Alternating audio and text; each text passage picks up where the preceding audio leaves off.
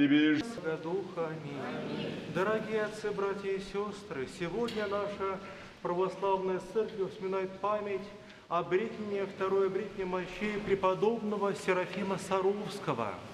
И такой близкий нам по времени святой стал всемирным святым. Многие годы своего подвига он провел в пустыне, в лесу, подвязался в затворе, носил вериги, соблюдал пост, который трудно себе представить, когда питался одной травой с нитью. 15 лет в затворе, и воистину только можно удивляться, как это в XIX веке мог снова явиться святой, который мог подвязаться всеми этими древними подвигами. И вот близкое нам время оказывается, что это возможно. Сам преподобный Серафим незадолго до своей кончины, перед тем, как Божия Матерь призвала его выйти из затвора и явиться людям, которые жаждали его благословения, наставления, выйти и явить миру слова, стяжи мир, и тысячи вокруг тебя спасутся. И эти слова, как ни, ни, никакие другие лучше, выражают дух его веры, его смиренную, кроткую душу. Мы представляем преподобного Серафима как великого святого с нимбом в славе божественной, но сохранились до нашего времени описания тех, кто сам его видел. И вот одна девочка записала свои впечатления о том, как она была в Саровском монастыре с родителями, еще при жизни преподобного Серафима. Они решили пойти в дальнюю пустыньку, думая, надеясь там увидеть его. Она пишет, что они шли по дороге, и вдруг она заметила согменного маленького старца, который, заслышав шаги, быстро спрятался за какое-то дерево, потому что, видимо, он убегал от славы человеческой, чтобы люди его не видели. Он спрятался за дерево, но она его успела заметить, и он увидел, что она его заметила, вышел, сказал ей доброе, ласковое слово и благословил ее. Но в ее впечатлении детском – он предстает не каким-то ангелоподобным старцем, а, а предстает таким добрым дедушкой, смиренным, простым, который прячется за деревьями и как бы играет с детьми в прятки. И вот такая простая детская душа на самом деле явилась выражением его подвига. Вот с этой простотой детской он делается величайшим святым пророком времен наших.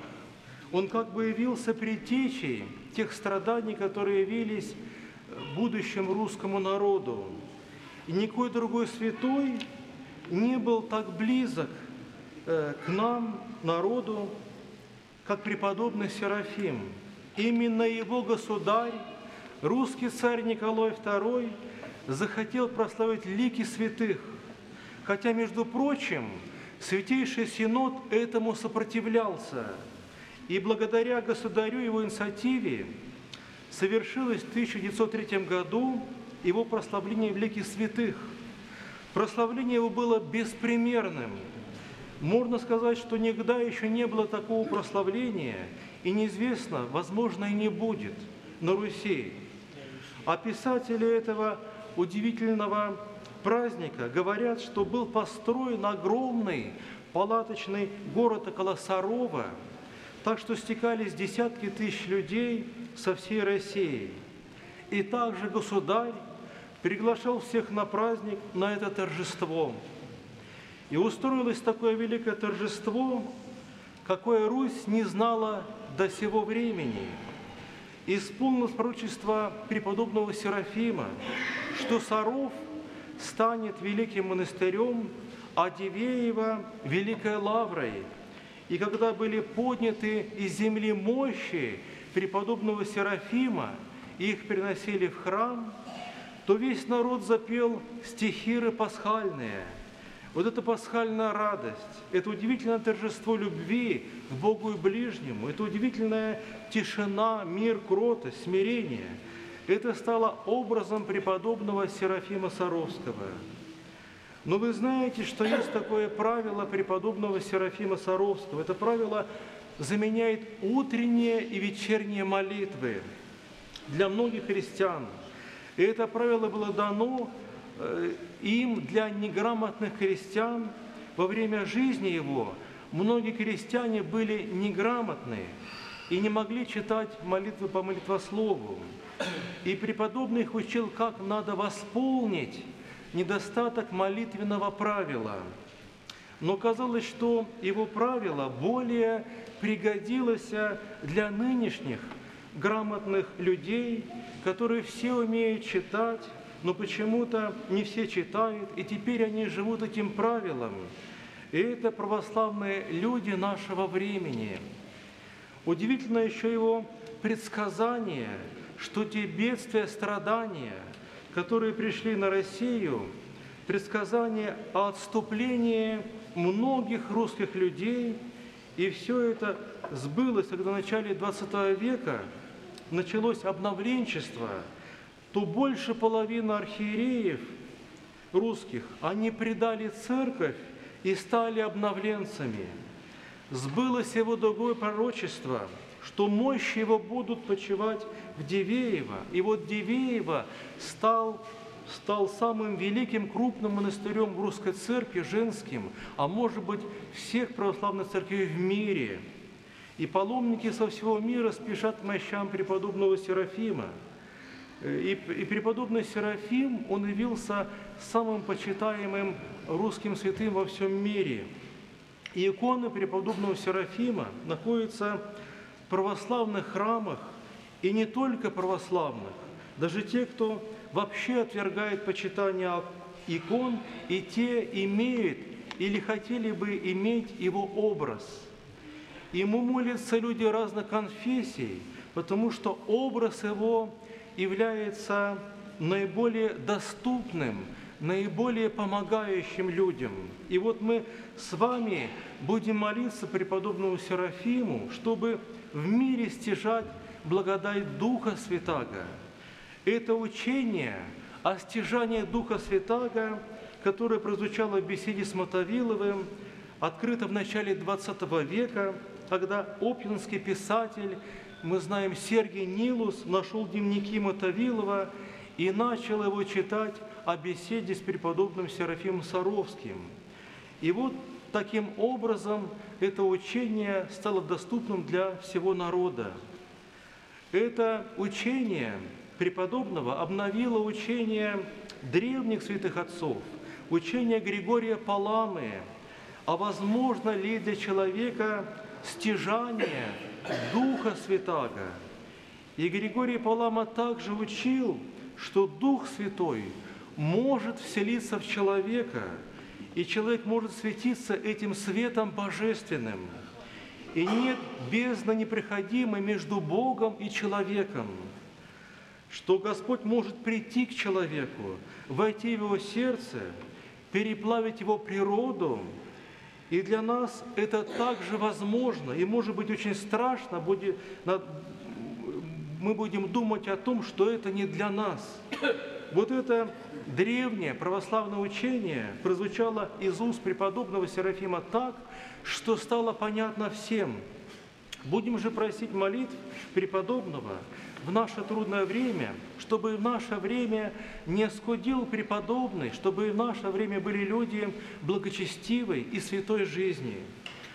Удивительно его почитание, хотя за дня кончины прошло почти 200 лет.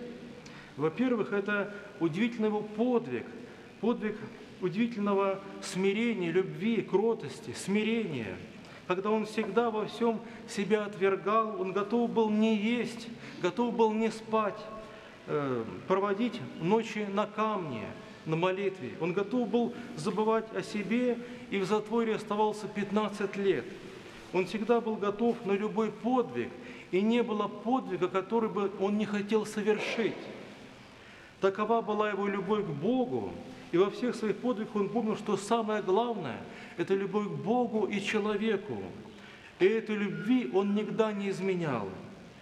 И эта любовь преподобного, она была не такой, как у нас. Когда мы любим любящих нас, когда какая-то симпатия, какая-то привязанность, какие-то, как люди говорят, у меня очень богатое сентиментальное чувство, а преподобный любил любовью евангельской. Вы помните, когда напали на него разбойники, его искалечили, и он молился за них и отказался даже остаться в монастыре, если только их накажут, чтобы их сразу же простили – и вот такова была его любовь дальним и ближним, чужим и своим. Он претерпел большое страдание, чудом остался в живых, был изувечен разбойниками. И он стал согбенным. Преподобный исполнил заповедь евангельскую о любви к врагам. Преподобный Серафим, который подвязался в дремучем Саровском лесу, после себя не оставил ни одной строчки Писания, а что известно, его поучение, наставление, это все собрали, записали его ученики. И вот теперь по прошествии 180 лет, более даже, он теперь стал, можно сказать, самым известным русским святым во всем мире. И будем молиться преподобному Серафиму, чтить его всем сердцем, чтобы он бы нас научил подлинной духовной жизни, научил бы нас любить Бога и ближних, научил бы нас быть смиренными и кроткими. Из воспоминаний людей, которые к нему приходили, в народной памяти осталась такая деталь. Если кто приходил к нему, то он встречал всякого человека словами, вы, наверное, вы знаете, «Радость моя, Христос воскресе!» И этот радостный возглас – его любовь, которая исходила на приходящих, она перерождала, переворачивала души людей. И каждый приходящий видел, что значит радость христианская, что значит радость жизни с Богом в молитве. Вот и мы последуем примеру преподобного Серафима, если не вслух, конечно, а бы мыслях мы будем также говорить «Радость моя, Христос воскресе». Не будем унывать, терпеливо нести свой крест. У всех он разный, конечно, трудный, но у всех он спасительный. И чувство благодарения, чувство ликования духовного, радости, пасхальной, преподобным всем своим видом он передавал людям. Сам он был, как вы знаете, убогим, по виду человеком. Он так себя и называл убогим. После того, как на него напали разбойники, искалечили его, проломили ему голову, ударили его так, что он на всю жизнь остался согбенным, так что он ходил на топорик опираясь, так он не мог он разогнуться, таким согбенным, таким маленьким, неспособным поднять голову. Он себя так и ощущал, называя себя убогим Серафимом – а когда его спрашивали, задали вопросы, он часто говорил, ну что я убогий могу вам сказать? Вот это его великое смирение, э, кротость, его неподдельное, не напускное, не наигранное, вот оно приводило в его сердце благо Духа Святаго, сделало его одним из величайших угодников Божьих всех времен и всех народов. Аминь с праздником.